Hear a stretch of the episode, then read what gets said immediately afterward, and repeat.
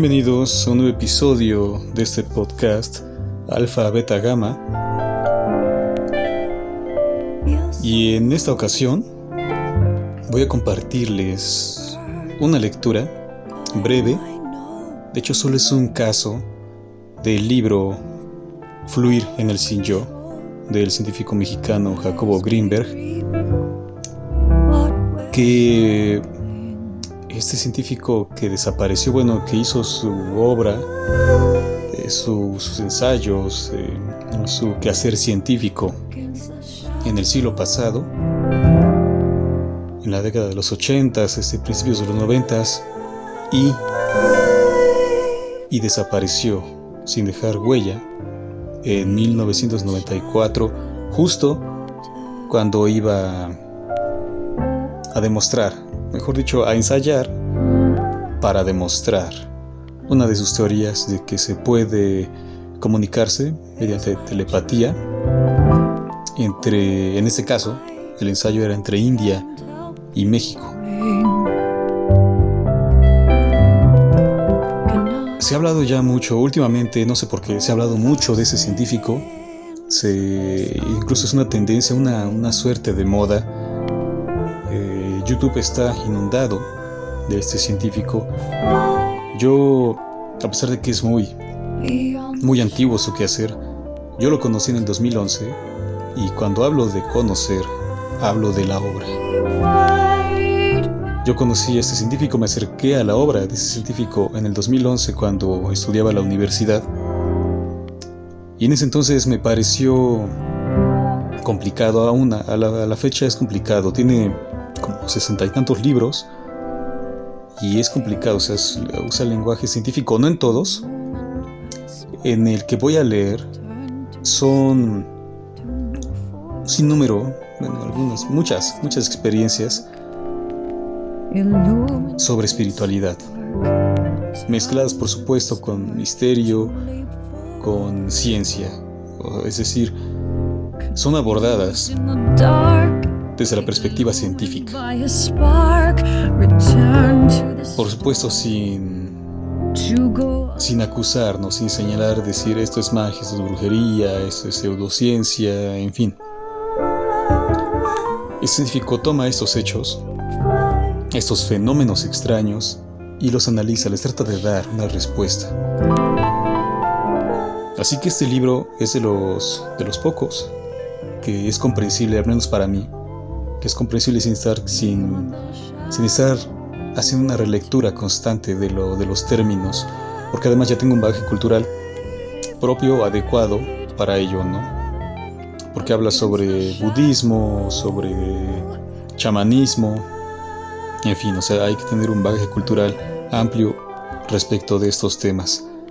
Yo no lo tengo tan amplio, pero sí al menos puedo entenderlo, puedo entender lo que dice. Y así que como algo sorprendente, todo, lo que narra acá es sorprendente. Y está, repito, constituido por anécdotas, porque después pasa a... De hecho, este es un libro como yo lo llamaría introductorio, o para quienes quieren acercarse de una manera sencilla, breve también por supuesto, a estos temas, porque ese científico aborda y lo sintetiza términos desde lo que es el budismo, chamanismo, la meditación, la cabala, eh, en fin, muchos otros temas de, este, en este ámbito de la espiritualidad y del misterio. Así que yo lo recomendaría, yo lo recomiendo, mejor dicho, para quienes, aquellas personas que quieran adentrarse en, en Jacobo Greenberg, Simberbaum, y estos temas. Ahora, vamos a pasar a la lectura de este, de este fenómeno que él vivió. De hecho, el libro inicia con estos hechos. Y habla, por supuesto, bueno, voy a decir una pequeña síntesis de lo que trata para centrarnos, o sea, vamos a contextualizar para centrarnos eh, en el hecho, en este fenómeno. Eh, esto que voy a narrar es el capítulo número uno, que se llama Educación para la Nueva Era. Y eso es de los años 90, ¿eh? o sea, la educación para mí por supuesto es una basura en términos escolares. En este caso en México de la Secretaría de Educación Pública es basura. Los programas educativos son basura, están diseñados solo para, para generar, yo los llamo esclavos, otros llaman obreros, obreros de lo que sea, ¿no? Ya sé que si que forman periodistas es para formar obreros de la información, generar información, no nada de crítica, nada de análisis, en fin. Y así es en las demás ramas. Así que este señor titula este primer capítulo Educación para la nueva era. Y, y dice así, una experiencia real en México.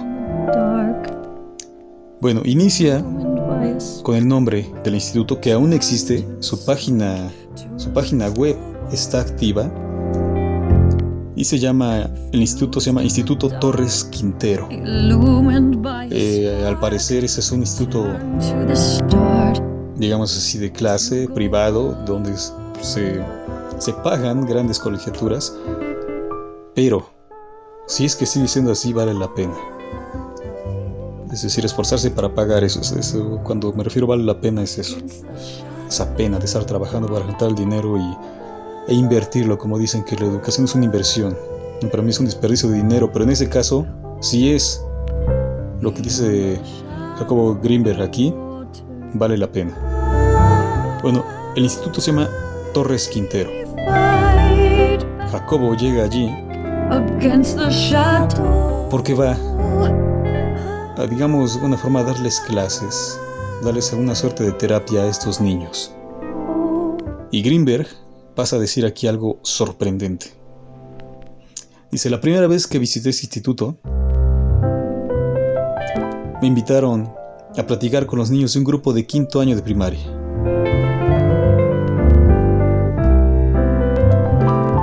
Bueno, Jacobo Greenberg dice que la educación en ese instituto Se educa, se educa a los niños utilizando métodos de entrenamiento que les permiten aprender a leer a los dos años y medio de edad. Y según lo que dice, hay niños que a los 10 años ya han leído más de 500 libros. Bueno, cuando el científico llega allí, se presenta ante los alumnos, o buenos días, en fin, ¿no? soy tal, me dedico a tal cosa. Y dice, ya a los 15 minutos, quizás después de la presentación, apenas unas breves palabras de, lo, de quién era, de lo que hacía, de qué estaba haciendo ahí, de lo que iban a hacer. Dice, a los 15 minutos, ya discutía con los niños, tenía estos diálogos, esas conversaciones. Diálogos acerca de Salvador Dalí, la teoría de la relatividad y el posmodernismo en la pintura mural mexicana. Niños de quinto año de primaria, es decir, unos sí, 10, 11 años, hablando de esto. De arte, de posmodernismo, de ciencia. Bueno, después él pasa a decir, salí de allí pensando que aquello no era real, y sin embargo, sí que lo era. Confieso que me preocupé. Esos niños geniales demostraban la inexistencia de límites en la educación.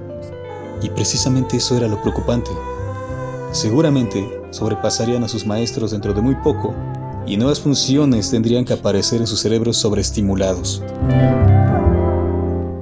Bueno, después ya pasa a hablar sobre algunos problemas que estuvo ahí, que a los padres les preocupó, lo que habló con ellos, en fin sobre su quehacer científico y después va a pasar a lo que ya después reformula ese, ese programa, ese proyecto e integra a los padres, es decir, habla con ellos y les dice vamos a hacer esto con sus hijos, vamos a abordar estos temas, en fin, y los padres pues están de acuerdo.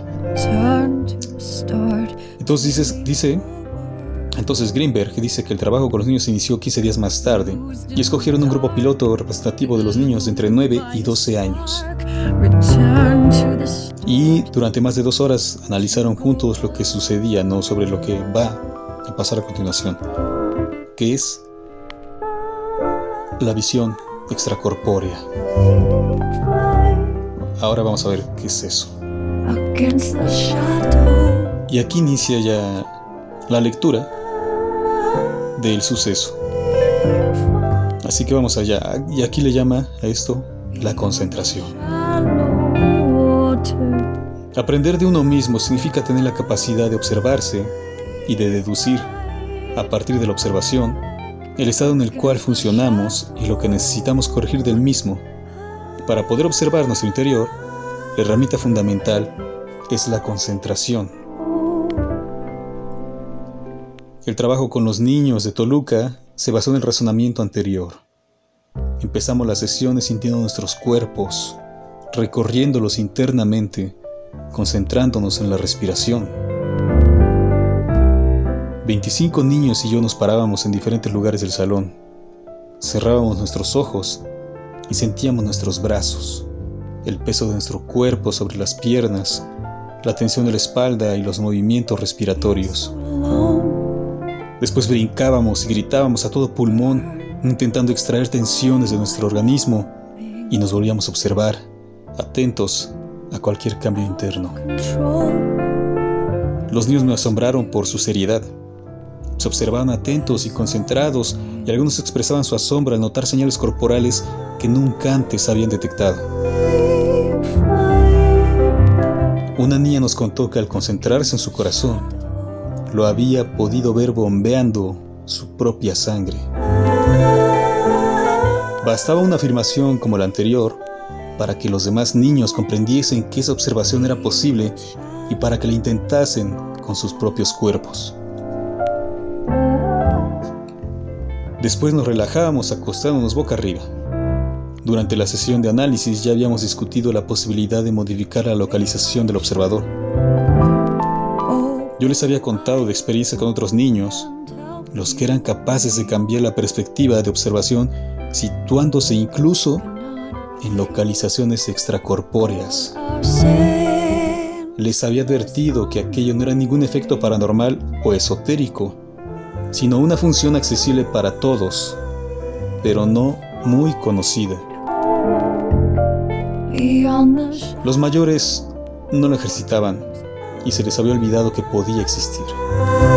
Ni siquiera le enseñaban en la escuela, pero nosotros íbamos a practicarla.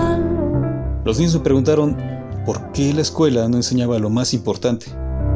Les conté que la misma pregunta me la había planteado muchas veces sin encontrar respuesta.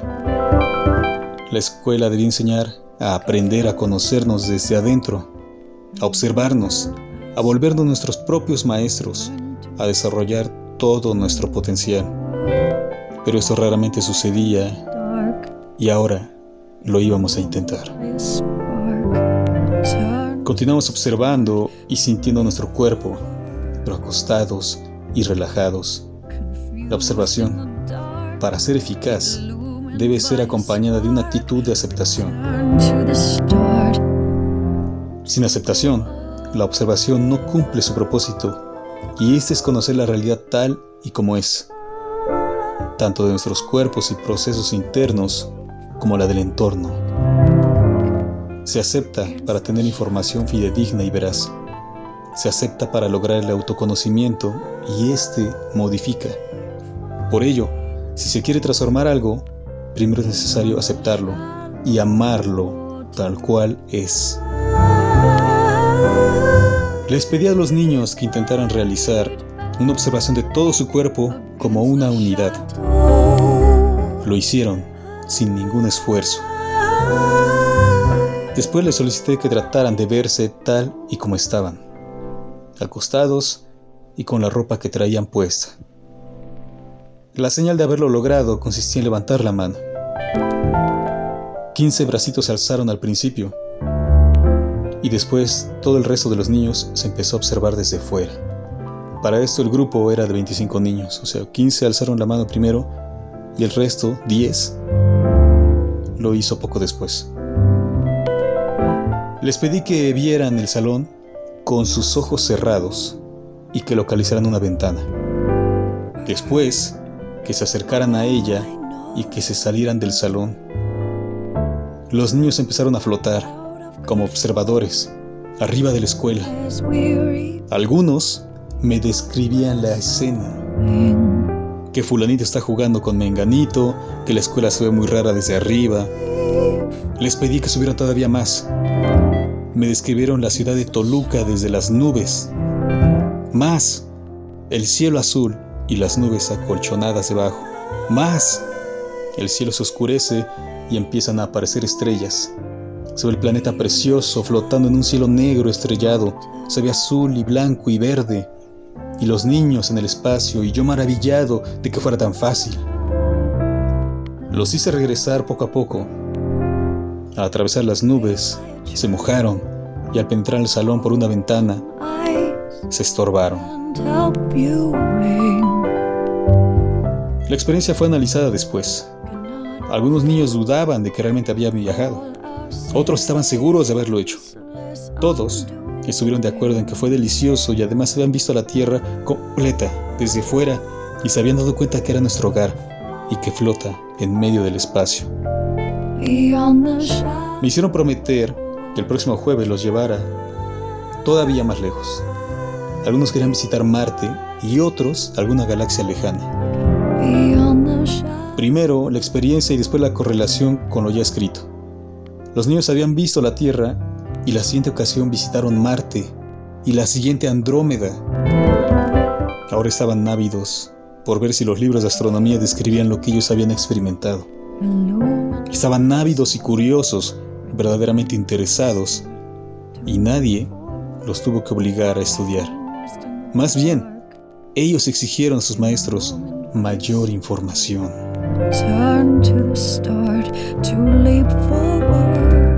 Y bueno, a partir de aquí, Jacobo Greenberg comienza ya a detallar, a partir de, esta, de este hecho, de este fenómeno, lo que es la visión extracorpórea. Pasa ya además a, describir, a sintetizar todos los más conceptos de otras culturas que abordan esto mismo, sobre la meditación y, cómo lograr este, este fenómeno, cómo, cómo poder ver sin que se esté viendo, sin que se ocupen los ojos. Y bueno, aquí ya para cerrar, más puntualizo esto porque también me recordó a Matrix, y esto por supuesto fue mucho antes que Matrix llegara a la pantalla. Dice, los hindúes le llaman samyama, y la técnica está descrita en los aforismos sobre yoga de Pantayali. Y aquí cita el, el, texto, si quieres conocer una flor, conviértete en la flor y así la conocerás desde dentro. Para quienes hayan visto Matrix, la primera película, recordarán que cuando Neo va a visitar a la, sacerdotisa, a la pitonisa, a, la, que le dice, ¿no? Este, ¿no? se le dice así, no recuerdo cómo se le llama en la película, pero bueno, es lo mismo al oráculo, este, para que le diga si él es el elegido, que, de hecho Neo es un anagrama de One, o sea, el elegido, el único. Allí eh, se encuentra un niño vestido hacia la, la usanza de, los monjes, de los, tibetanos, de un yogi, pues, y está doblando. La escena muestra al niño doblando una cuchara. Y entonces el niño le dice a Neo, inténtalo, y él no puede. Y le dice algo semejante aquí, solo traslada eso, ¿no? Eh, el, yoga de Pantanjali dice, si quieres conocer una flor, conviértete en la flor, y así la conocerás desde dentro. El niño le dice que la cuchara, que para primero para doblar la cuchara hay que darse cuenta que la cuchara no existe, sino que es uno mismo el que se está doblando. Y vuelto, y vuelto ya en la cuchara, pues uno puede manipularla.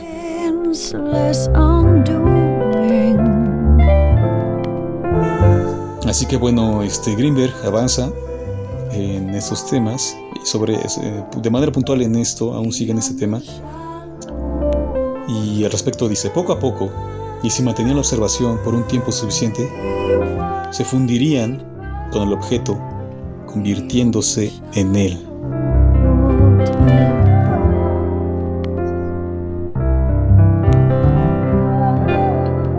Muy parecido a lo que dije de la cuchara. Bueno, aquí sigue con los niños, ¿eh? eh él está haciendo todo su, su, proyecto, su labor con los niños. Y entonces antes, o en otra sesión, mejor dicho, otra sesión, pero antes este, de, de efectuar esto, les explican ¿no? qué van a hacer.